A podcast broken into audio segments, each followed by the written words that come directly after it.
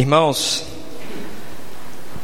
vamos abrir nossas Bíblias no livro de 1 Samuel, capítulo 4, por favor. 1 Samuel 4, do 1 ao 22, a gente vai ler. Diz assim: Naqueles dias, o povo de Israel foi lutar contra os filisteus. Os israelitas acamparam em Ebenezer e os filisteus em Afeca. Os filisteus se aprontaram e entraram na luta. Eles venceram os israelitas, matando no campo de batalha mais ou menos quatro mil soldados. Quando aqueles que tinham escapado voltaram ao acampamento, os líderes do povo de Israel disseram: Por que é que o Senhor deixou que os filisteus nos vencessem hoje? Vamos trazer de Siló para cá a arca da aliança, para que assim o Senhor esteja no meio de nós e nos salve dos nossos inimigos. Então mandaram mensageiros a Siló para trazerem a arca da aliança do Senhor Todo-Poderoso, que se assenta em seu trono entre os querubins. E Rofni e Finéas, os dois filhos de Eli, vieram junto com a arca. Quando a arca chegou, os israelitas gritaram tão alto que a terra tremeu. Os filisteus ouviram os gritos e disseram: Escutem esses gritos no acampamento dos hebreus. O que será que aconteceu? Quando souberam que a arca da aliança do Senhor havia chegado no acampamento hebreu, os filisteus ficaram com medo e disseram: Um Deus chegou ao acampamento dos israelitas. Ai de nós! Nunca aconteceu uma coisa assim. Ai de nós! Quem poderá nos salvar desses, desses poderosos deuses? São os deuses que atacaram os egípcios com todo tipo de pragas no deserto. Sejam corajosos, filisteus, lutem como homens, ou seremos escravos dos hebreus, como eles já foram nossos escravos. Lutem como homens. Assim, os filisteus lutaram. Os israelitas foram vencidos e fugiram correndo para suas casas. E houve uma grande matança. Trinta mil israelitas foram mortos. Então os filisteus tomaram a arca de Deus. E Rofni e Finés, os filhos de Eli, foram mortos. Um homem da tribo de Benjamim correu desde o campo de batalha até Siló e chegou lá no mesmo dia. Para mostrar a sua tristeza, ele havia rasgado as suas roupas e posto terra na cabeça.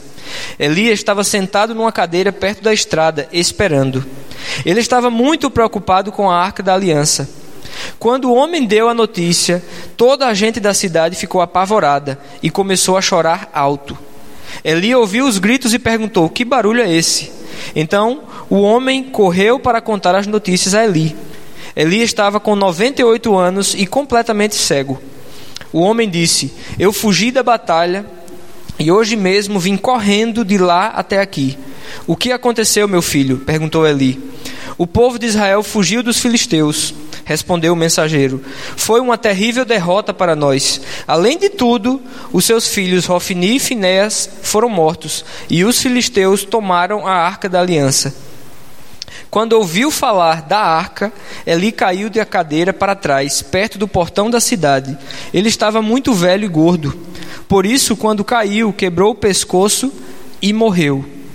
Eli foi o líder do povo de Israel 40 anos. A nora de Eli, a mulher de Finéias, estava grávida e já quase na época de ter a criança. Quando ela soube que a arca de Deus havia sido tomada e que o seu sogro e seu marido tinham morrido, começou a ter as dores de parto e deu à luz. Ela estava morrendo, mas as mulheres que a ajudavam disseram: Tenha coragem, você ganhou um filho. Ela não se interessou e não respondeu, mas deu ao menino o nome de Icabô, explicando: A glória saiu de Israel. Disse isso falando da tomada da arca de Deus e da morte do seu sogro e do seu marido. Ela disse: A glória saiu de Israel, pois a arca de Deus foi tomada pelos nossos inimigos. Vamos orar mais uma vez? Senhor Deus, nós Louvamos o teu nome, Senhor, pela oportunidade, Senhor, que temos de nos reunir, Senhor, como igreja, Senhor, para louvar o teu nome, Senhor, para meditar, Senhor, na tua palavra. E nós oramos, Senhor, para que o Senhor possa estar aplicando, Senhor, essa palavra aos nossos corações, Senhor. E que o Senhor possa, Senhor, abrir a nossa, nossa, nosso entendimento, abrir nossos corações para receber a porção da tua palavra que nos é devida, Senhor, essa noite. Em nome de Jesus. Amém. Meus irmãos, se você é um, um cinéfilo ou, ou, um entusiasta do, do, da sétima arte, ou pelo menos alguém que gosta de ir no cinema, Você, você já deve ter percebido que a bola da vez em Hollywood nesses últimos anos são os filmes sobre, sobre heróis, não é verdade? Esse, esse gênero tem gerado bilhões em bilheteria todos os anos. Tem história de tudo tipo que é, tudo que é herói, como o herói ganhou o poder, como o herói perdeu, qual era a mãe do herói. Tem filme de tudo que é tipo, porque o negócio está gerando dinheiro. E se você está eh, antenado, você já deve ter percebido que essa semana foi aconteceu uma estreia de mais um filme sobre esse universo dos quadrinhos. Só que com uma coisa interessante, eh, esse filme que estreou essa semana, ele não é sobre um herói ele é exatamente sobre um vilão, sobre o arco-inimigo de um desses heróis. E se essa coisa pegar e der dinheiro, você imagina que outros filmes virão, por quê? Porque no universo de, dos quadrinhos, todo super-herói tem um arco-inimigo, não é verdade? Se a gente for analisar a história do povo de Israel, os filisteus são esse grande arco-inimigo do povo de Israel. Eles estão sempre batalhando com o povo de Deus. E se você for, for, procurar na Bíblia, você vai ver que existem muitos embates entre o povo de Israel e os filisteus. Eu li uma, uma, uma reportagem é, sobre da, da, revista super interessante sobre falando sobre os filisteus, a origem deles, que tipo de religião, como é que, que eles viviam, o que é que eles comiam. E basicamente a revista super interessante resumiu os filisteus dessa forma. Eles eram matadores impiedosos que não tinham medo da morte. Você imagina que esse inimigo era um inimigo duro, duro de ser batido. E eles eram o arqui-inimigo do povo de Deus. Eles, a Bíblia narra inúmeras batalhas do povo de Israel contra os filisteus. Sansão lutou contra os filisteus, o rei Saul lutou contra os filisteus, Davi e tantos outros. Essa, essa, esse texto que nós lemos agora, ele narra mais um desses combates entre Israel e os filisteus. Entretanto, não foi um combate qualquer. Nós, nós vimos aqui duas batalhas consecutivas, duas derrotas de Israel e algumas consequências muito difíceis para aquele povo de, de suportar. Foi uma das piores derrotas da história do povo de Israel. Vocês lembram de alguns anos atrás daquele fatídico 7 a 1 que o Brasil tomou ali para a Alemanha? Vocês lembram que aquilo, aquilo assombrou o mundo, não é verdade? Assombrou a nós brasileiros, né, que estavam assistindo aquele negócio, e mas assombrou o mundo porque ninguém, nem, nem em um milhão de anos esperava que alguma coisa daquela acontecesse. Eu lembro que, que no meio do jogo, devia estar uns quatro ou cinco, eu liguei para meu pai João Pessoa. E eu falei, pai, quanto é que está o jogo aí? Porque eu acho que a minha televisão está com problema, bicho. Que não é possível. E tome gol. Foi uma derrota difícil, talvez nunca o futebol brasileiro vai superar aquilo lá. Mas eu pergunto para vocês, vocês acham que aquilo foi, foi, foi duro? Vocês imaginem se tivesse sido para a Argentina. A gente fica até feliz né, de ter perdido para a Alemanha, né? Mas você consegue entender, meus irmãos, que uma derrota para o seu arco inimigo, ela é pior, ela é mais dolorosa, ela é mais doída, mais sofrida. E essa derrota que o povo de Israel sofreu aqui foi na realidade um massacre. A Bíblia diz aqui, na minha versão, que foi uma matança. Olha que loucura. Basicamente, o povo de Israel lutou contra os filisteus, perderam, aproximadamente 4 mil soldados foram mortos, a turma fugiu. Então, eles voltaram depois para um novo embate e a coisa foi muito pior. Quase sete vezes mais é, mortes do que no primeiro combate. 30 mil, totalizando aproximadamente 34 mil soldados mortos. Mas não parou só por aí. A gente leu aqui que os filisteus, além de devastarem, detonarem com o povo de Israel naqueles embates, eles levaram e tomaram a arca da aliança do Senhor. E por que que isso é, é, é relevante? A arca da aliança, ela representava a presença de Deus no meio do povo de, de, de Israel. E os inimigos então tomaram aquela, aquele artefato como um espólio de guerra e levaram embora. E aquilo deixou o povo de Israel apavorado. Você vai ver que quando o mensageiro volta, contando o que tinha acontecido, quando ele fala da arca, o, o, o sacerdote Eli, ele tem um pequeno surto e ele cai para trás e morre. E você veja que coisa. O, o, o, mensageiro ele diz: Olha, houve uma matança terrível. Isso já era difícil de, de, de assimilar. Além disso, os seus dois filhos foram mortos. Mais uma notícia para piorar a situação. E por fim ele diz: Olha, para completar, a arca de Deus foi tomada. E a gente leu aqui que quando Eli so, escutou que a arca de Deus havia sido tomada, ele, ele teve um pequeno surto, caiu para trás, bateu a cabeça e morreu. Da mesma forma, a sua nora, a mulher de Finéas, um dos seus filhos, quando soube da que a arca de Deus havia sido levada e que o seu sogro e o seu marido haviam morrido, ela também, você vê a quantidade de emoção que ela, que ela foi tomada naquele momento, ela entrou em trabalho de parto. E a Bíblia diz que ela se definhou ali e morreu. E, e a gente precisa entender, especificamente, pensando nesse, nesse contexto, Olha só, o capítulo inteiro narra todos os acontecimentos e, e a parte final do capítulo então conta e é, é, traz esse detalhe interessante a respeito do nascimento de uma criança. E, e olha que coisa, Eli era o sacerdote da, da nação nós sabemos que, que Israel era uma nação diferente das outras. Elas não possuíam um rei. O líder do povo ali era Eli, ele era o sacerdote, ele era o líder espiritual da nação. E os seus filhos, Rofini e Finéas, eles já exerciam o sacerdócio. Se você for ler é, antes, você vai ver que eles já exerciam o sacerdócio. Ou seja, a gente leu aqui que Eli já estava com 98 anos, já estava cego, ou seja, já estava no final da vida. E os seus filhos já iriam naturalmente assumir as funções ali do sacerdócio naquela nação. Então você pense que naquele dia o sacerdote foi morto, morreu, os seus dois filhos morreram ou seja, a nação não tinha um líder espiritual.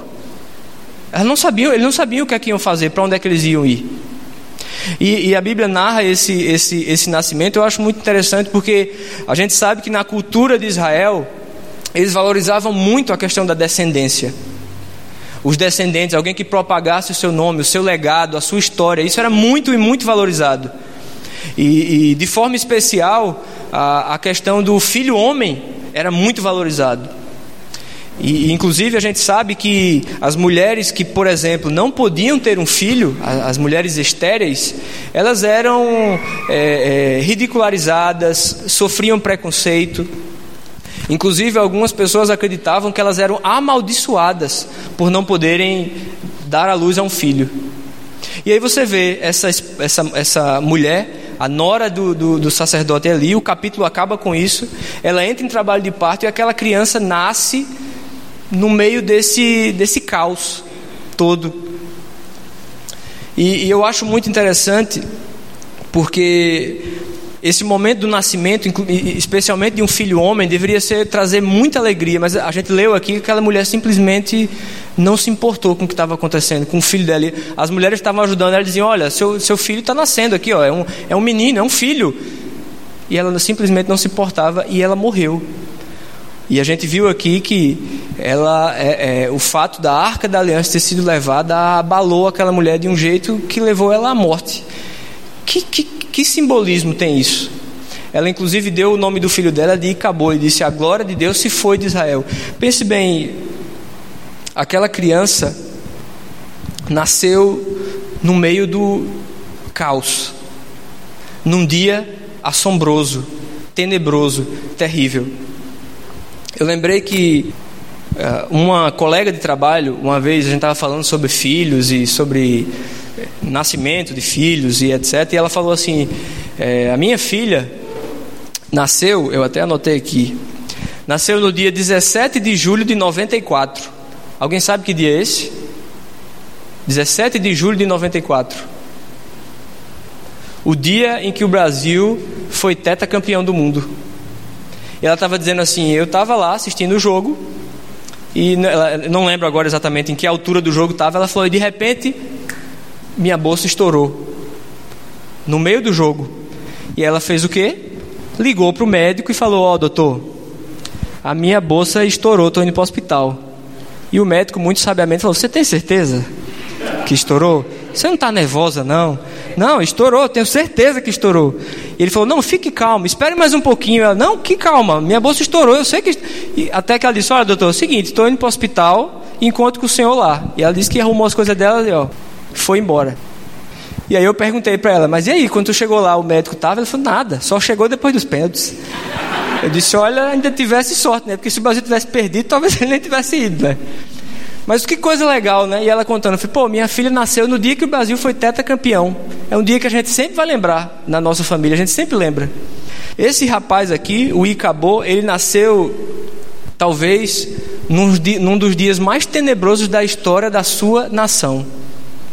Você pense bem, no dia em que ele nasceu, o seu país, o seu povo foi devastado pelo seu pior inimigo, a sua mãe morreu, o seu pai morreu, o seu avô morreu e a arca da aliança do Senhor foi tomada. Ou seja, ele nasceu numa nação sem pai, sem mãe, sem família, sem direcionamento, sem a presença de Deus.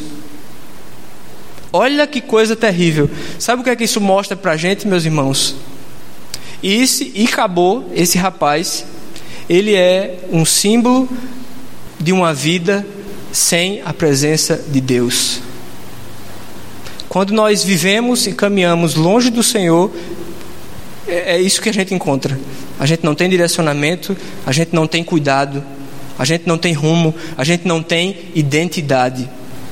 A arca da aliança do Senhor, ela determinava e ela direcionava e dava uma identidade para o povo.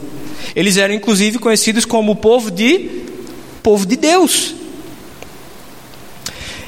E é muito legal a gente pensar, pensar nisso, nessa relação que o povo de Israel tinha com Deus.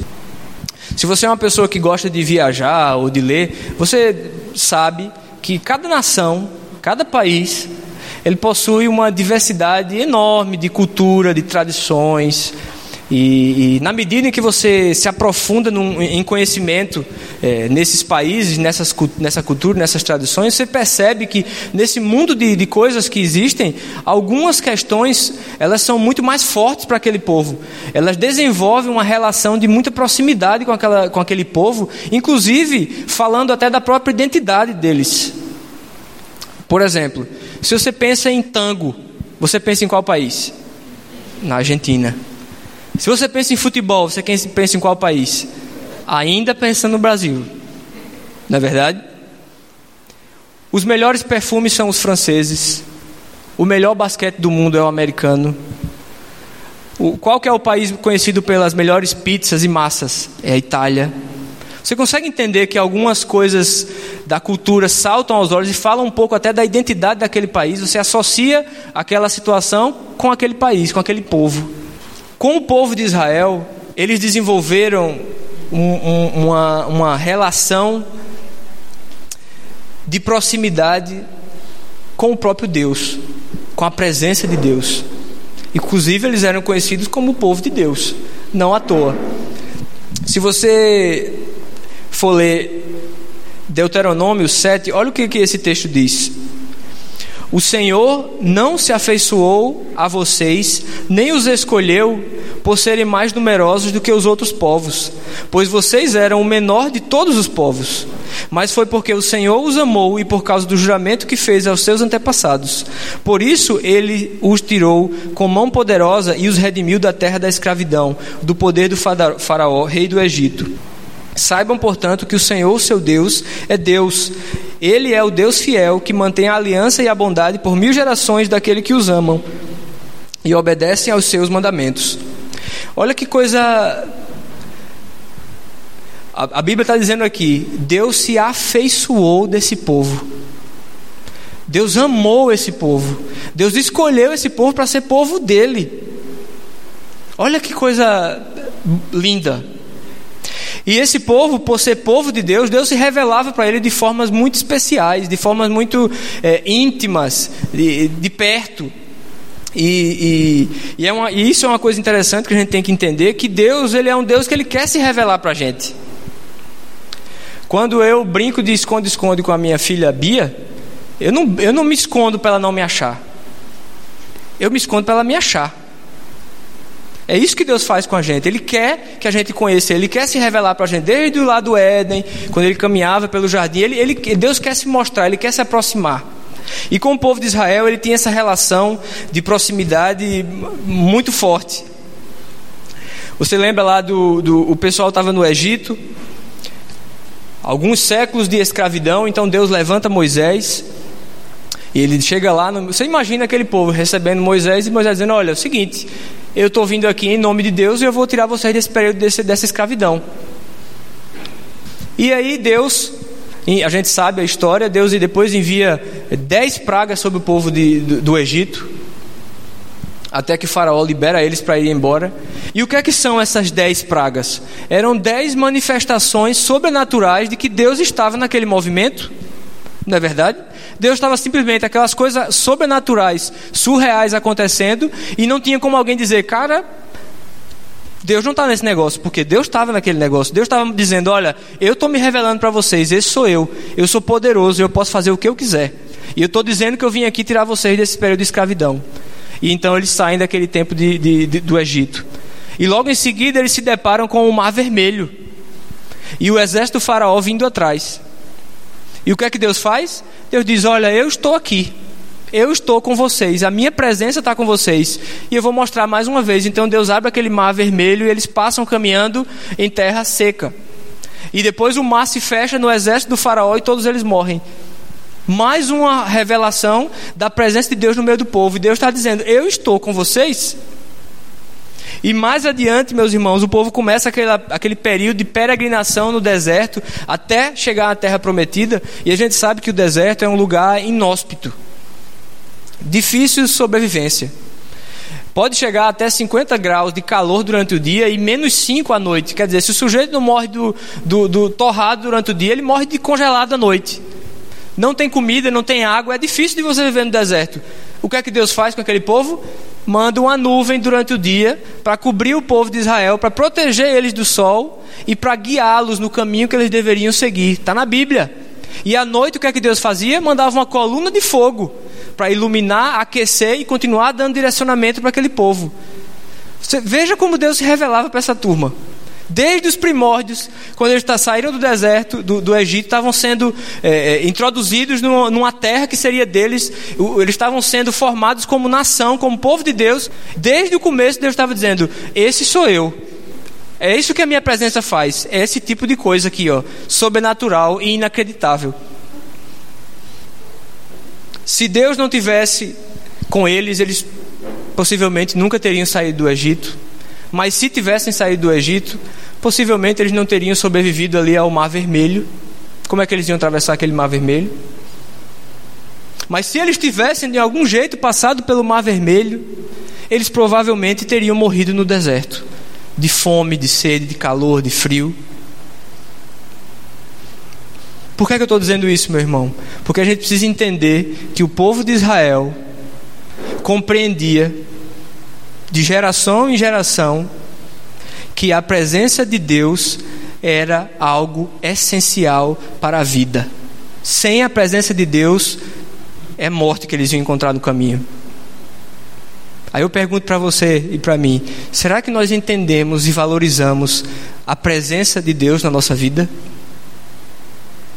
É interessante pensar que esse povo, apesar de toda essa proximidade, toda essa, essa forma amorosa que Deus se revelava para eles, a gente sabe na Bíblia que era um povo cabeça dura, na é verdade. Estava toda hora fazendo bobagem. E, e, quando o Senhor Deus chamou em determinado momento Moisés, foi, Moisés subiu no Monte Sinai, Deus estava lá trocando uma ideia com ele, e ele deu as tábuas da lei, das leis para Moisés. Estava, ó, toma aqui essas tábuas da lei, das leis. Só que no meio da conversa Deus falou assim: Moisés, desce lá. Desce lá porque o povo já fez bobagem.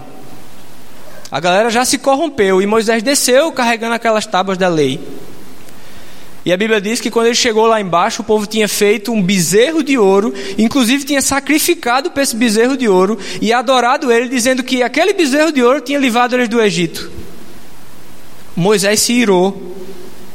E a Bíblia fala que Moisés ele, ele, ele derreteu aquele bezerro, moeu o que sobrou, virou pó aquele ouro, ele jogou na água e fez a turma beber. Moisés está virado. Só que Deus também está virado com o pecado do povo. Deus chama Moisés e diz: é o seguinte, eu vou destruir esse povo por causa do pecado deles. Eu estou irado com o pecado deles. E Moisés conversa com Deus, faz: Deus, não faz isso. O que é que o povo vai pensar? Se que vai dizer que você tirou o povo do Egito para matar eles aqui no deserto.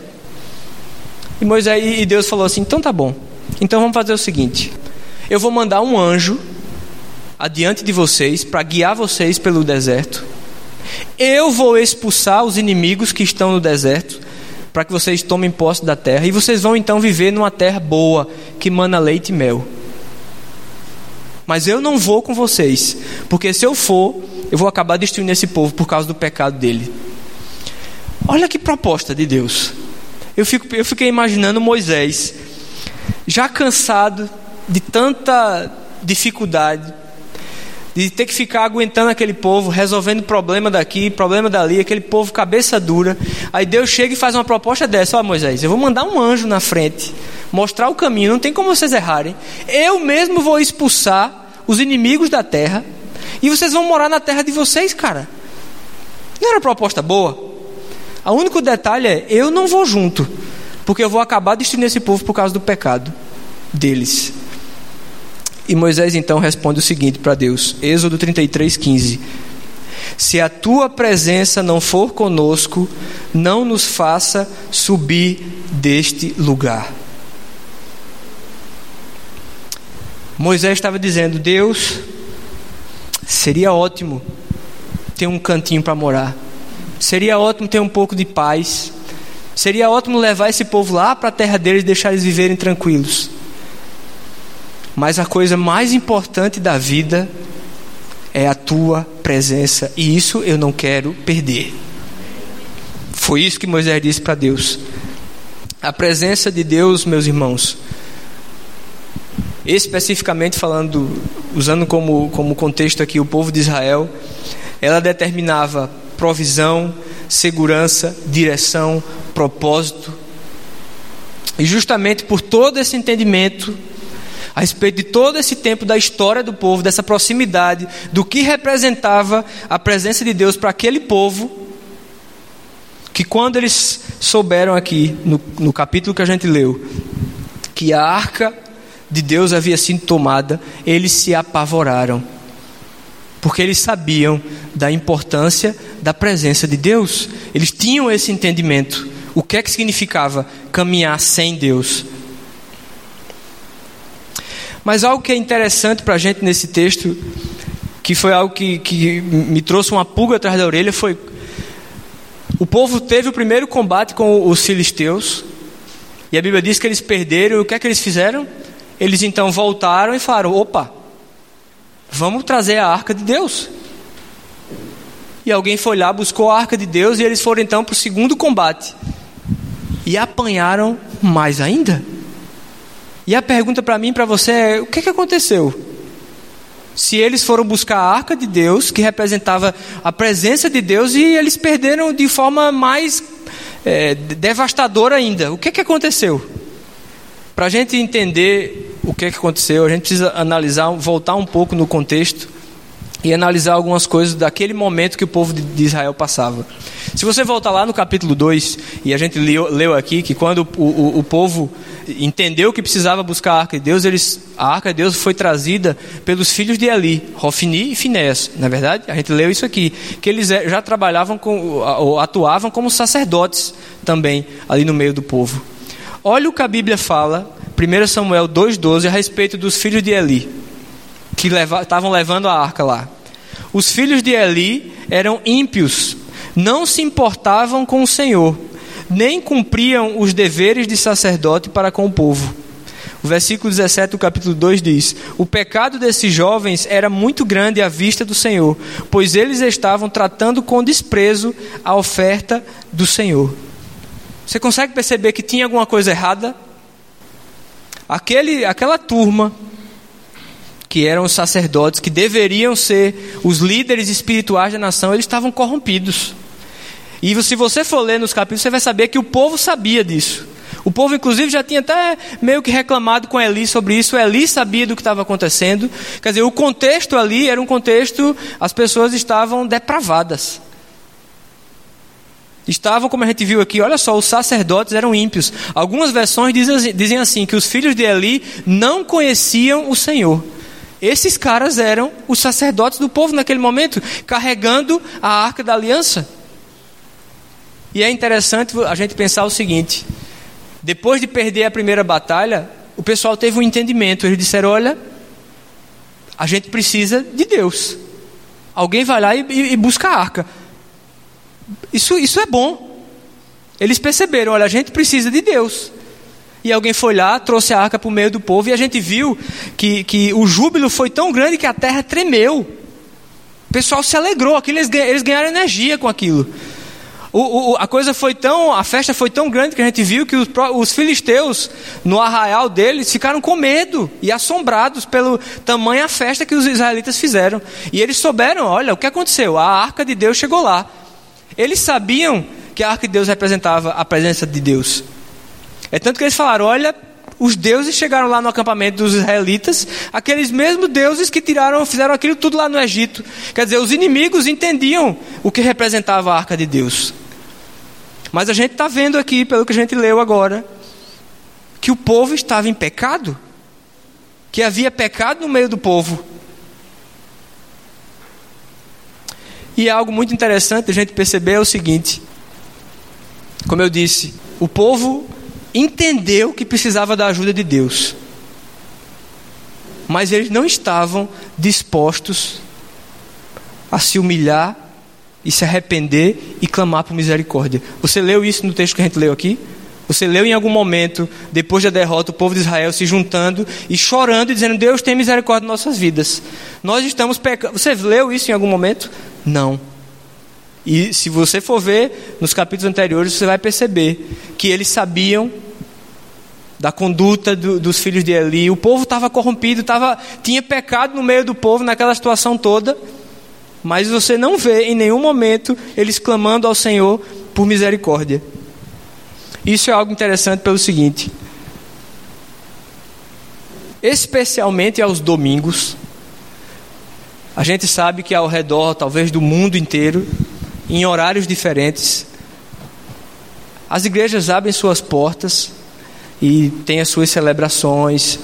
E eu fico pensando que muitas pessoas que estão tristes, passando por lutas, é, com alguma dificuldade na vida. É, sabe, algumas dessas pessoas chegam no, no, momento da vida que elas olham para o seu contexto e elas percebem: eu preciso de Deus. Eu não estou conseguindo mais resolver minha própria vida. Eu preciso de Deus. E elas chegam nesse entendimento. E elas então tomam banho, trocam de roupa, procuram a igreja mais perto da sua casa e elas vão, entram numa, numa, numa igreja porque elas sabem, elas entendem que elas precisam de Deus. Entretanto, muitas dessas pessoas não estão dispostas a mudar os seus hábitos, a abandonar os seus maus caminhos, a deixar o pecado para trás e iniciar uma nova vida. Deixa eu dizer uma coisa para você, meu irmão e minha irmã querer a ajuda de Deus é diferente de querer andar com Deus. Tem muita gente querendo a ajuda de Deus, mas poucas pessoas estão querendo caminhar com o Senhor. A gente quer a ajuda de Deus, a gente quer que Ele vá lá e ganhe a luta por nós, Ele quer que Ele ganhe, mas nós não estamos querendo mudar os nossos maus caminhos. E a coisa não funciona assim. O pregador Charles Spurgeon disse o seguinte a respeito desse trecho da Bíblia que a gente leu. Em vez de tentar se acertar com Deus, esses israelitas começaram a inventar meios supersticiosos de garantir a vitória sobre os seus inimigos. A esse respeito, muitos de nós os imitamos. Pensamos em mil invenções, mas negligenciamos a única coisa necessária. Eles esqueceram o assunto principal, que é entronizar Deus na vida e procurar fazer a sua vontade pela fé em Cristo Jesus. Nós precisamos, meus irmãos, fazer o que está lá em 2 Crônicas 7,14. Se o meu povo que se chama pelo meu nome se humilhar e abandonar os seus maus caminhos, então eu ouvirei do céu. Nós precisamos abandonar os nossos maus caminhos. Simplesmente saber que você precisa de Deus não é o suficiente. Talvez você saiba disso hoje. Você precisa entender que você precisa tomar uma decisão de caminhar de fato com o Senhor. E eu vou dizer uma coisa, meu irmão e minha irmã: pecado e presença de Deus não combinam. Para você ter um deles, você precisa perder o outro. Se você quer a presença de Deus, você precisa abandonar o seu pecado. E se você escolher o seu pecado, acredite no que eu vou dizer, você não vai ter a presença de Deus. Simples assim. Rofni e Finés, os, os filhos de Eli, nesse contexto aqui, eles representam muitos de nós que estão no meio das coisas de Deus, que frequentam talvez igrejas, que, que estão envolvidos em, em todo tipo de atividade nas igrejas, mas têm o coração longe do Senhor. A presença de Deus não vai estar com você, meu amigo. Isso é fato. Nós temos sido de, de uma forma positiva bombardeados esse ano por palavras ensinamentos a respeito da, da santificação. Na é verdade, nessa igreja, nós temos sido confrontados com esse assunto tão delicado. E a gente tem visto que a santificação ela, ela não é uma, uma opção, não é uma escolha, não é algo que eu, tá bom, vai, agora eu vou fazer. Não, não é. Ela, ela, ela é parte da obra do Espírito Santo em nossas vidas. Se você é salvo em Cristo Jesus, eu lhe garanto que o Espírito Santo vai lhe conduzir naturalmente para a santificação. É assim que funciona. A santificação é vontade de Deus para a nossa vida, não é simplesmente, é, é, vamos dizer, um, uma parte de um cardápio que eu posso dizer, não, hoje eu quero isso aqui, não, agora eu não quero. C.S. Lewis ele disse o seguinte sobre, sobre a vontade de Deus: existem apenas dois tipos de pessoas, aquelas que dizem a Deus que seja feita a sua vontade, e aquelas para as quais Deus diz que seja feita a sua vontade. Nós precisamos escolher, meu irmão e minha irmã. Nós vamos querer a vontade de Deus ou vamos querer a nossa própria vontade? Josué 24,15 diz o seguinte: Se, porém, não lhes agrada servir ao Senhor, escolham hoje a quem irão servir. Se aos deuses que os seus antepassados serviram além do Eufrates, ou aos deuses dos amorreus, em cuja terra vocês estão vivendo. Mas eu e minha casa serviremos ao Senhor.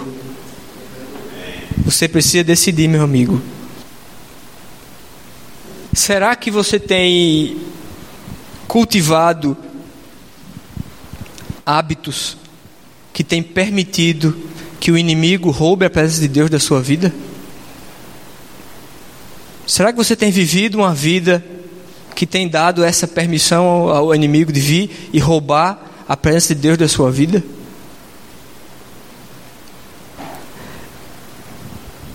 Mateus 27, 51 diz o seguinte: Naquele momento, o véu do santuário rasgou-se em duas partes, de alto a baixo, e a terra tremeu e as rochas se partiram. Esse é um texto é, é, é, relativo à, à, à crucificação. Depois que Jesus morre, na crucifica, ele é crucificado, a Bíblia diz que os, o véu do, do Santo dos Santos se rasga. E o que acontecia? Esse lugar, Santo dos Santos, é onde a arca da aliança ficava.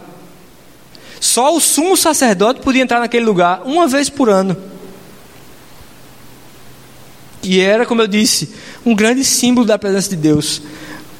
Esse texto aqui diz para mim e para você o seguinte: nós não precisamos mais da arca hoje. Porque a partir do momento em que Jesus morreu naquela cruz, e nós somos lavados pelo seu sangue, nós temos acesso à presença de Deus o tempo inteiro. João 14,6 diz o seguinte: Portanto, irmãos, temos plena confiança para entrar no Santo dos Santos pelo sangue de Jesus, por um novo e vivo caminho que ele nos abriu por meio do véu, isto é, do seu corpo. Temos, pois, um grande sacerdote sobre a casa de Deus. Sendo assim, aproximemo-nos de Deus com um coração sincero e com plena convicção de fé, tendo os corações aspergidos para nos purificar de uma consciência culpada e tendo nossos corpos lavados com água pura. Apeguemos-nos com, com firmeza à esperança que professamos, pois aquele que prometeu é fiel. Nós não precisamos mais da arca hoje, meu irmão e minha irmã. Nós precisamos de Jesus na nossa vida. Só Jesus, só Jesus pode mudar a sua perspectiva de vida. Só Jesus pode resolver os seus conflitos. Só Jesus pode lhe dar direcionamento. E eu volto lá para para aquele rapaz que nasceu no meio daquela, daquela situação toda, o Icabô. E eu fiquei pensando, aquele menino, ele não vai ter alimento materno. Ele não vai ser alimentado pela mãe dele. Ele não vai ter alimento. Ele não vai ter o cuidado do pai dele. Ele está numa nação sem identidade, sem rumo. E como eu disse, meus irmãos, esse é exatamente o exemplo de uma vida sem Jesus, sem a presença de Deus. Nós precisamos entender nós precisamos entender o valor da presença de Deus. Se há algum caminho mal em nossas vidas, se há alguma coisa que tem roubado essa presença de Deus, nós precisamos abandonar isso o mais rápido possível. Hoje, agora. Porque o inimigo ele tem usado essas áreas de deficiência nossa e tem roubado a presença de Deus em nossas vidas. Nós não podemos permitir isso. Nós precisamos nos entregar todos os dias a Jesus. Eu convido os irmãos a refletirem a respeito disso. Não sei como está a sua, a sua vida, meu irmão, minha irmã. Não sei se você precisa se acertar com o Senhor essa noite. Não sei se você precisa escolher caminhar com o Senhor essa noite. Convido a vocês a fazerem uma oração bastante simples. Nós precisamos clamar pela presença de Deus no nosso meio, meus irmãos.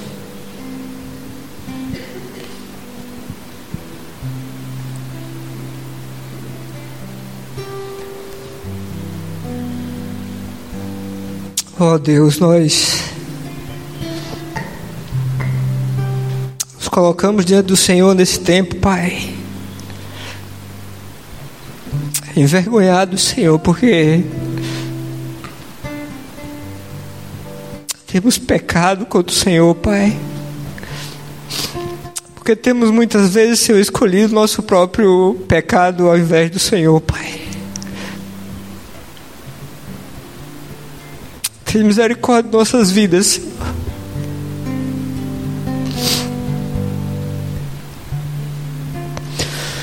Nós entendemos, Senhor, essa noite, Pai, precisamos da Tua presença, Deus. Que precisamos caminhar junto do Senhor, Pai. Fala aos nossos corações, Senhor, essa noite, Pai.